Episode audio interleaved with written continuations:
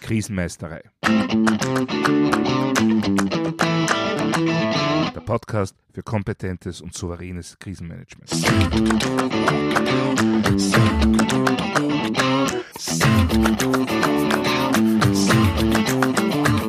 Hallo, ich bin Thomas Prinz von krisenmeisterei.at. Ich helfe Verantwortlichen, Krisen souverän und kompetent zu meistern, damit diese nicht zu ihrer persönlichen Tragödie werden. Heute geht es um Kontext und Kompetenz oder leider auch Inkompetenz. Je nachdem, es kommt halt immer drauf an. Und schon sind wir mittendrin im Thema. Die Sache ist nämlich so, bei meinen Trainings werde ich immer wieder gefragt, ob in einer allgemein gehaltenen Situation bestimmte konkrete Maßnahmen sinnvoll bzw. richtig wären.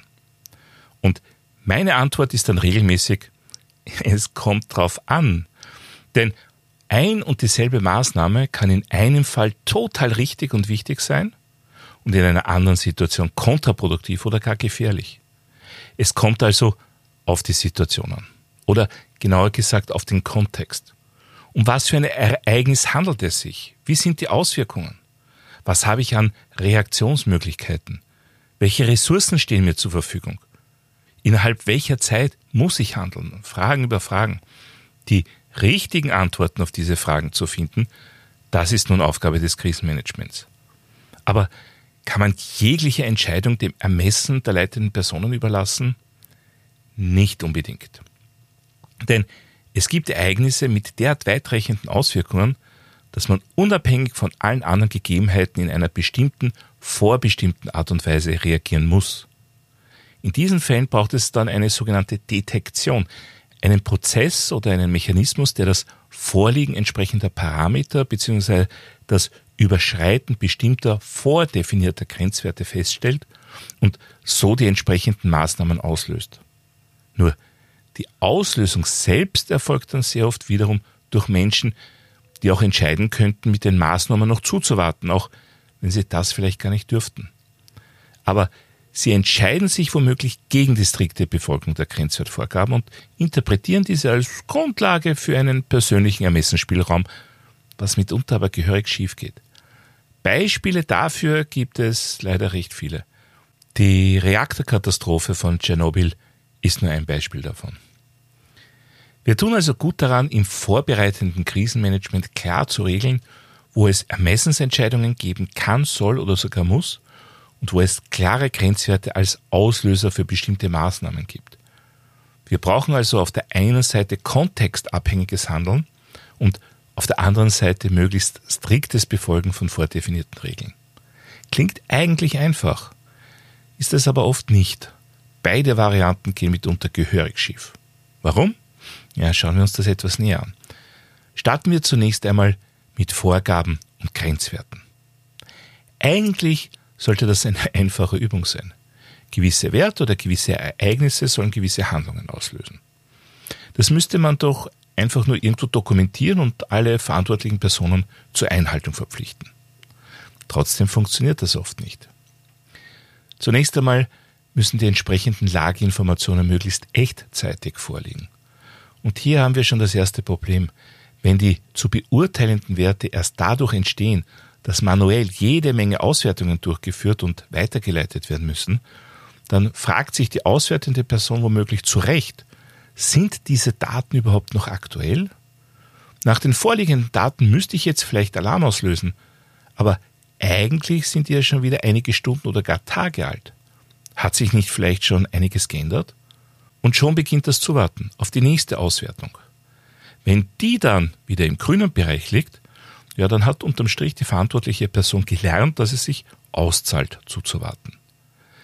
Wenn aber der Grenzwert noch immer überschritten ist, na, dann kann es leicht passieren, dass erst recht wieder zugewartet wird, weil wenn man jetzt Alarm schreit, dann könnte ja mit Recht die Frage kommen, ja, warum erst jetzt? Also wird weiter zugewartet und irgendeine Argumentation zusammengeschustert, warum der verbindliche Grenzwert vielleicht doch noch nicht so verbindlich ist oder vielleicht doch nicht relevant. In jedem Fall ist ein möglicher Vorteil vorbereitender Planung dadurch völlig ad absurdum geführt. Und letztlich wird auch jegliches Vertrauen in derartige Systeme ob man sie nun Ampel, Grenzwert oder wie auch immer nennt, nachhaltig beschädigt. Denn eigentlich ist die Definition von klaren Grenzwerten durchaus sinnvoll, zumindest dort, wo es auch wirklich Sinn macht. Ja, was sind nun Voraussetzungen dafür? Also zunächst einmal muss es eine klare, nachvollziehbare Begründung für diesen Grenzwert geben. Und diese Begründung muss in der Regel so aussehen, dass bei Überschreiten dieses Wertes mit sehr hoher Sicherheit ein Schaden eintreten wird, der den Nutzen jedes Zuwartens bei weitem übersteigt. Wartet man dann dennoch zu, so war die Begründung entweder falsch oder man spielt russisches Roulette. Dazwischen ist nicht wirklich viel Spielraum. Dass das Überschreiten des Grenzwertes entsprechenden Schaden verursachen wird, muss daher nicht nur geglaubt oder angenommen, sondern auch laufend evaluiert werden. Nach dem Stand der Wissenschaft, nach eigenen oder fremden Erfahrungen oder nach dem sogenannten State of the Art, also nach allgemein akzeptierten Vorgaben oder Regeln. Auf jeden Fall muss das transparent nachvollziehbar sein. Je willkürlicher ein Grenzwert ist, umso unwahrscheinlicher ist seine Einhaltung, das ist Fakt. Ja, zusätzlich muss man auch noch die Tatsache mit berücksichtigen, dass es in unserer Kultur wichtig ist, für alle negativen Auswirkungen eine schuldige Person ausmachen zu können. Es kann einfach nicht sein, dass sich Dinge nachteilig entwickeln, einfach so. Wir brauchen unbedingt die eine Person oder die eine Gruppe, die dann möglichst von einem Gericht schuldig gesprochen wird. Oder wenn nicht von einem Gericht, dann zumindest von der Presse. Oder via Social Media, egal. Hauptsache Schuld. Ja, und das führt dazu, dass es leider sehr zu empfehlen ist, die Verantwortung für bestimmte Abläufe von der Überwachung der Grenzwerte personell zu trennen. Was meine ich damit?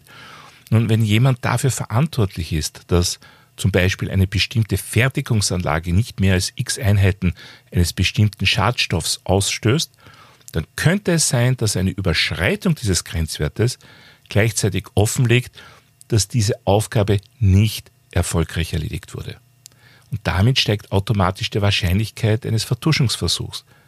Wenn aber jemand anders die Grenzwerte überwacht, jemand, der oder die durch eine entsprechende Überschreitung weder etwas zu gewinnen oder zu verlieren hat, dann schaut die Sache in der Regel wieder anders aus.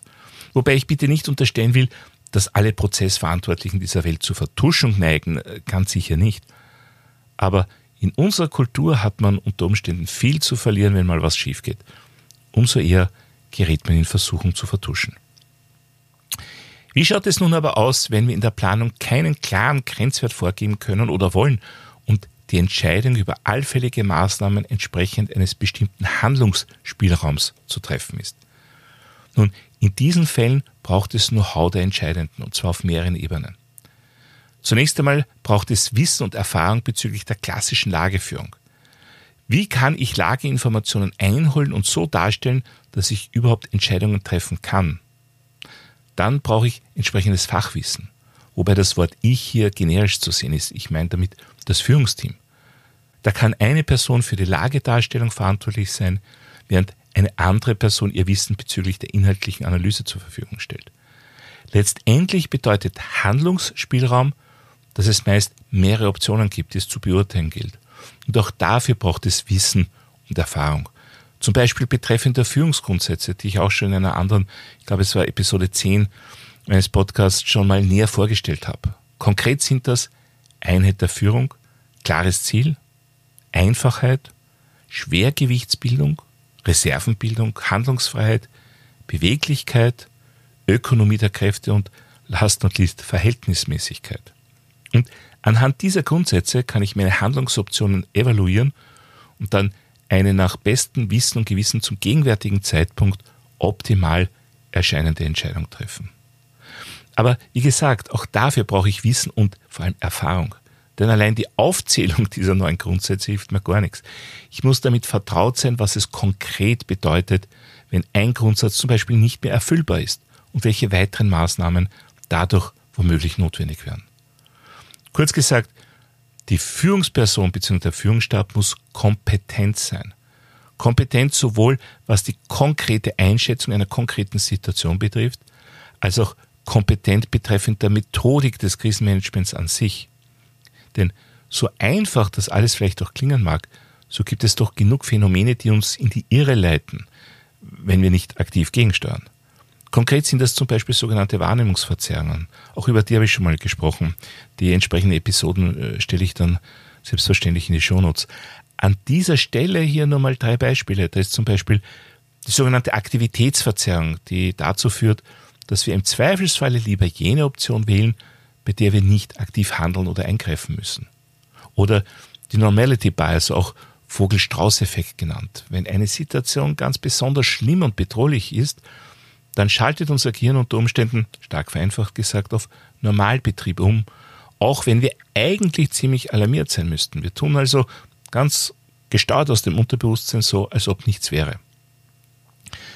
Und dann wäre da auch noch die Truthahn-Illusion. Wenn etwas bisher gut gegangen ist, dann gehen wir immer mehr davon aus, dass es auch weiter gut gehen wird. Auch wenn die Wahrscheinlichkeit für ein dramatisches Scheitern vielleicht von Tag zu Tag sogar steigt. Aber Wahrscheinlichkeit ist nun mal keine Denkdimension, in der menschliche Gehirne so ganz besonders hervorragend arbeiten. Darauf vertrauen, dass eh immer alles irgendwie gut gehen wird, ist da schon viel mehr unser Ding. Und wenn es dann doch mal nicht so läuft, schnell einen Schuldigen, eine Schuldige suchen und alles ist wieder gut. Ja, Sarkasmus auf. Wir müssen im vorbereiteten Krisenmanagement also für bestimmte Ereignisse entweder klare Grenzwerte definieren und das nachvollziehbar und transparent oder die Möglichkeit für Ermessenshandlungen schaffen. Damit meine ich die Schaffung von sowohl fachlichem Know-how als auch Methoden-Know-how. Das bedeutet aber nichts weniger, als dass in beiden Fällen die Personen, die dann für die Umsetzung verantwortlich sind, ausreichend geschult werden müssen. Im Fall von Grenzwerten muss das Starten von notwendigen Maßnahmen entweder ausreichend automatisiert werden oder ich muss die handelnden Personen so gut schulen, dass ihnen die Gefahr einer alternativen Handlung vollkommen klar ist.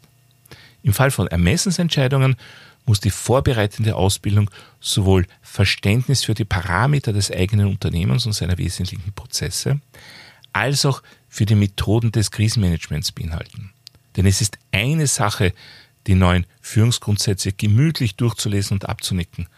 Aber für ein automatisches Anwenden derselben unter hohem Zeit- und Erfolgsdruck braucht es natürlich noch viel mehr Erfahrung und Wissen.